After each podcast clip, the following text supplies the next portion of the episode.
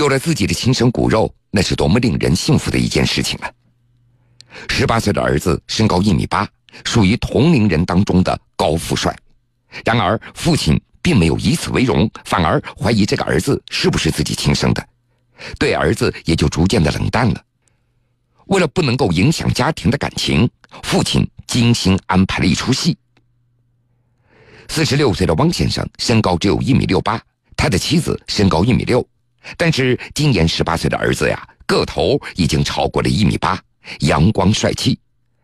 经常有熟人向王先生开玩笑：“你一个穷挫矮，怎么会生这么一个高富帅的儿子呢？”这虽然是玩笑话，但是时间久了，却让汪先生的心中埋下了心结。他越看越觉得儿子的外貌和自己怎么都不像了，而且。儿子日益张扬、叛逆的个性，也让性格内向的汪先生感觉到不满，并且加重了疑心。他越看儿子越不顺眼，不再像以往那么关心他了。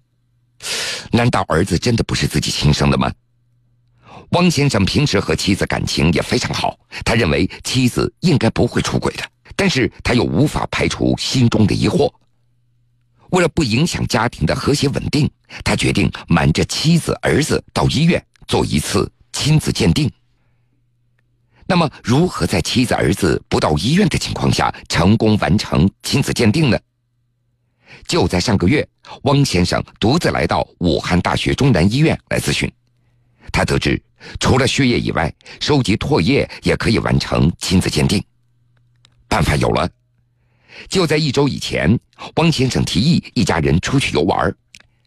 他开车带着妻子和儿子来到郊外，并且将提前准备好的口香糖分给了妻子和儿子，并且还以文明出游、不乱吐乱扔为理由，让他们把咀嚼过的口香糖吐出来之后交给自己，并且悄悄存放在事先准备好的小盒子里分别保存。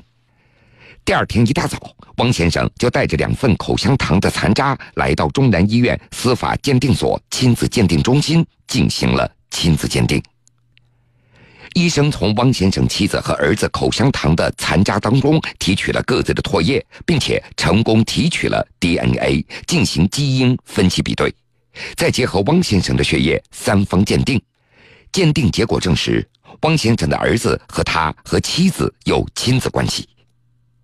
拿到结果以后，翁先生才算长长的舒了一口气，紧紧握住医生的手，表达谢意，并且告诉医生，今后一定会对妻子和儿子加倍的体贴和关怀，不再进行捕风捉影的猜疑了。在这儿，我要说上一句：老汪啊，你真的是煞费苦心啊，把自己折腾的够呛，何苦呢？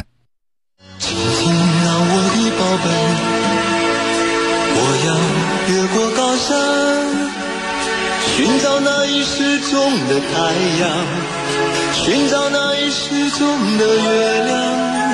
亲亲，那我的宝贝，我要越过海洋。